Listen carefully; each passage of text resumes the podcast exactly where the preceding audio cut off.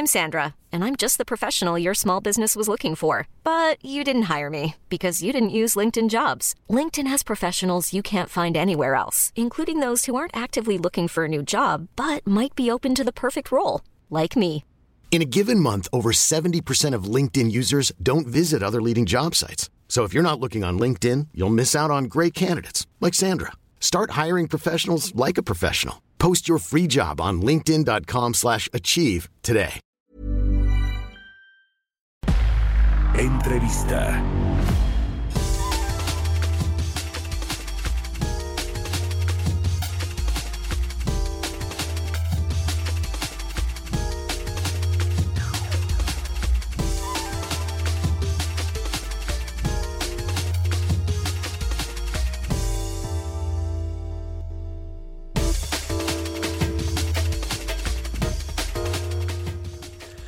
Ya estamos de regreso aquí en Bitácora de Negocios. Son las 6 de la mañana con 30 minutos tiempo del centro de México. Vamos a platicar con el director general del Infonavit, con Carlos Martínez. Eh, ayer estuvo en la mañanera del presidente López Obrador, eh, pues eh, anunciando ahí varias cosas interesantes, un nuevo plan para reforzar el rol del Infonavit en los préstamos hipotecarios en, en México.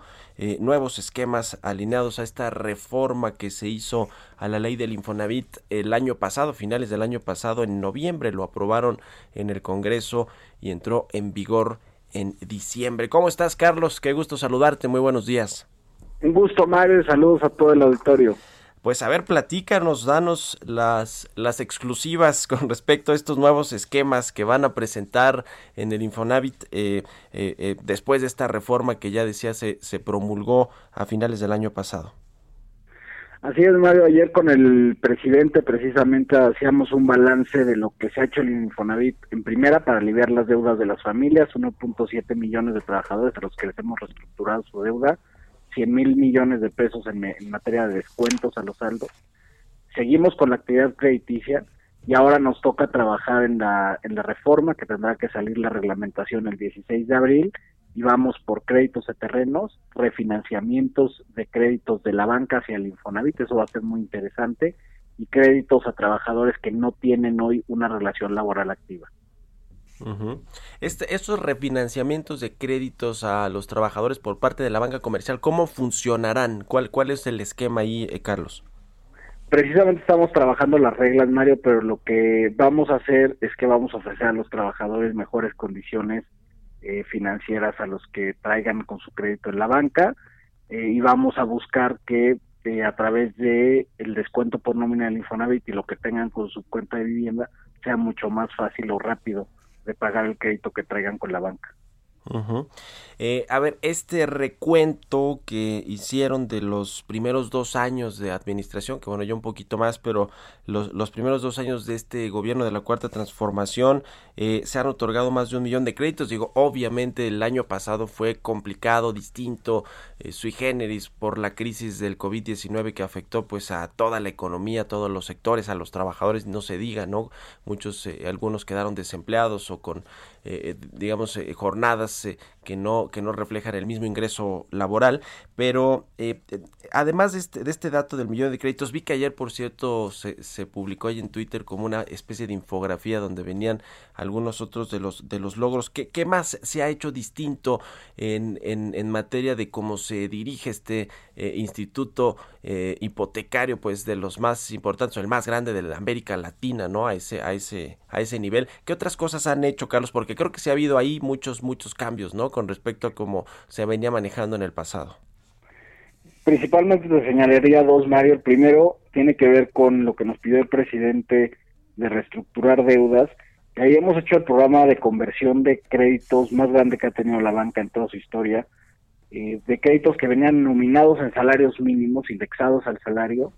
eh, los pasamos a pesos a una tasa preferencial del 8,5% con un esquema de pago fijo. Van 260 mil créditos convertidos. Eh, parecía poco por el volumen que tiene Infonavit, que maneja 6 millones de créditos vigentes en su cartera. Pero estos créditos eran precisamente aquellos donde la gente pagaba, pagaba, pagaba y el crédito subía precisamente por las condiciones laborales. La gente cambia de trabajo y tiene menor salario, o cualquier otra situación similar hace que el crédito indexado se vaya eh, capitalizando más rápido de lo que puede subir el sueldo.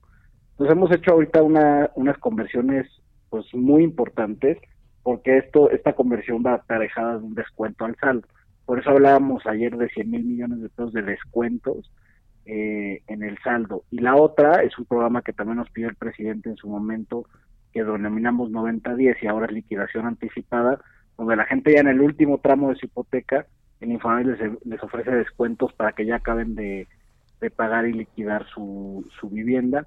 Y por otro lado, hemos catalogado los créditos y reorientado hacia esquemas que ya existían en el Infonavit, algunos de ellos, pero que no se les daba la promoción suficiente, que es la construcción del terreno propio, eso ya existía en el Infonavit desde, desde la ley y que no se promocionaba de manera individual. Y lo otro son los créditos como Mejoravit y Construyo, que es un nuevo crédito que sacamos en octubre, donde estamos buscando que la gente tenga liquidez directa en su bolsillo para que pueda comprar materiales, contratar personal de la construcción y que puedan seguir haciendo sus casas.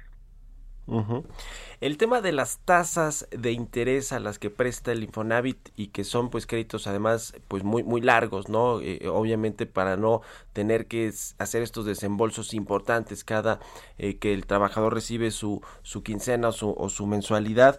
Eh, qué hacer en este asunto de las tasas y te lo digo así abiertamente Carlos porque de pronto cuando platicas con la gente pues habla de que los intereses son muy altos y además los créditos son larguísimos a veces impagables entre comillas esa es la eh, la, palabra que utilizan muchos. Qué eh, decir al respecto de esto Carlos bueno efectivamente son créditos que van son a 30 años así viene en la ley eh, la mayoría de la gente los acaba de pagar entre 14 y 15 años, que es un poquito por arriba del promedio de la banca, pero no tan lejano a ellos, son 14, 15 años lo que se tarda la gente. Y como está el esquema actual de tasas, es una tasa contractual del 12% sin eh, costos adicionales, como pasa en el caso bancario. De los bancos pero eh, se da un subsidio cruzado a los trabajadores que ganan entre uno y cuatro salarios eh, se les da un subsidio durante ocho años, o así están los contratos de crédito, para que enfrenten tasas efectivas de entre el 4 y el 8%. Entonces, de alguna manera es como un sistema Robin Hood, donde quienes más ganan más pagan de tasa y los que menos ganan enfrentan una menor tasa con este esquema subsidiado. Ese, ese esquema, como está actualmente, eh, lo vamos a cambiar una vez que salgan las reglas de la reforma eh, vamos a una escala más transparente en cuanto a tasas, en cuanto a montos eh, y en cuanto a la utilización de la subcuenta de vivienda. Va a ser muy interesante, vamos a presentar el producto eh, de pesos pronto, pero va a cambiar sobre todo el esquema de cómo funciona eso en el Infonavit. Para la gente al final, los que ganan menos de 12 mil pesos ni siquiera tienen opción bancaria. Lo que tienen en intermediarios financieros enfrentan tasas del 70 al 90% más. Entonces, el Infonavit resulta pues eh, la opción más atractiva, pero nuestro reto es hacernos más atractivos y que verdaderamente puedan acabar de pagar rápido su casa. Pues interesante, este tema de las viviendas abandonadas, que también es algo que yo he escuchado decir mucho al presidente López Obrador con respecto a las administraciones anteriores y a la política de vivienda en general de eh, otras administraciones que pues efectivamente eh, dejaron Em, a muchas eh, personas eh, con eh, o a muchas viviendas abandonadas precisamente porque donde se construyeron pues estaban alejados de todos los servicios a la gente pues le costaba mucho tiempo y dinero trasladarse a sus centros de trabajo desde estas zonas alejadas ¿Qué, qué, qué, ¿Cómo va ese asunto de, de, la recuperación de esas viviendas o de esas zonas? ¿Qué, ¿Qué se está haciendo al respecto allí, Carlos?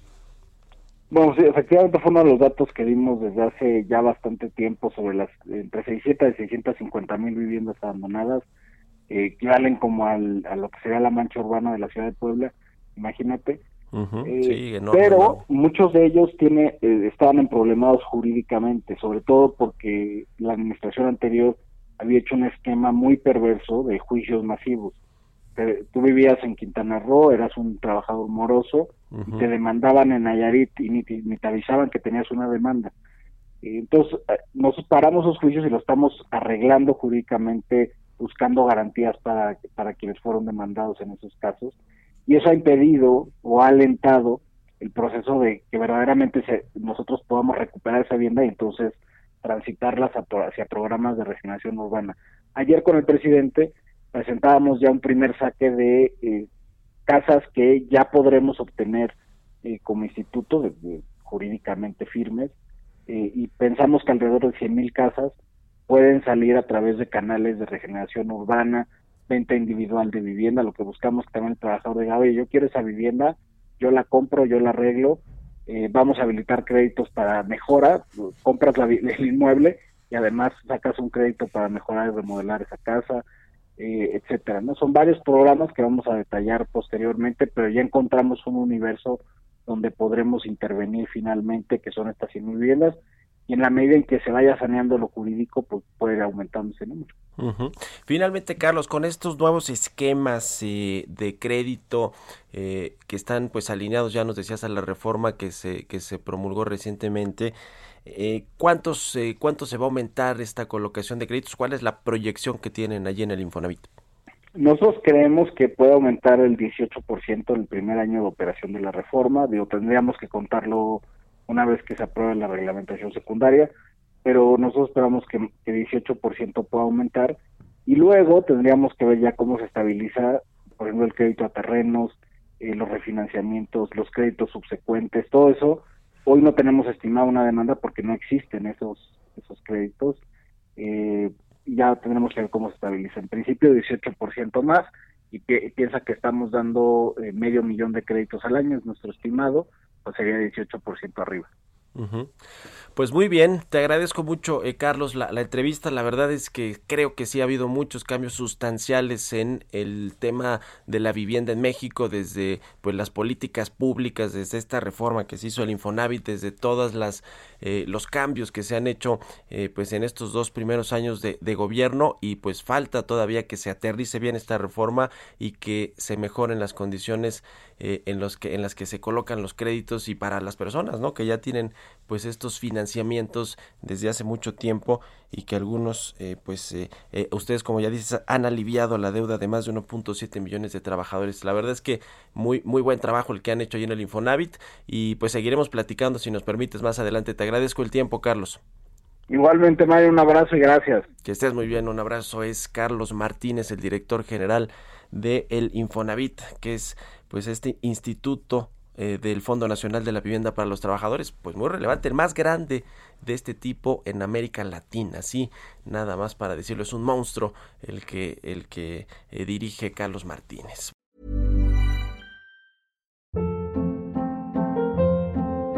Hold up. What was that? Boring. No flavor. That was as bad as those leftovers you ate all week. Kiki Palmer here, and it's time to say hello to something fresh and guilt-free. Hello Fresh. Jazz up dinner with pecan-crusted chicken or garlic butter shrimp scampi. Now that's music to my mouth. Hello Fresh. Let's get this dinner party started. Discover all the delicious possibilities at hellofresh.com.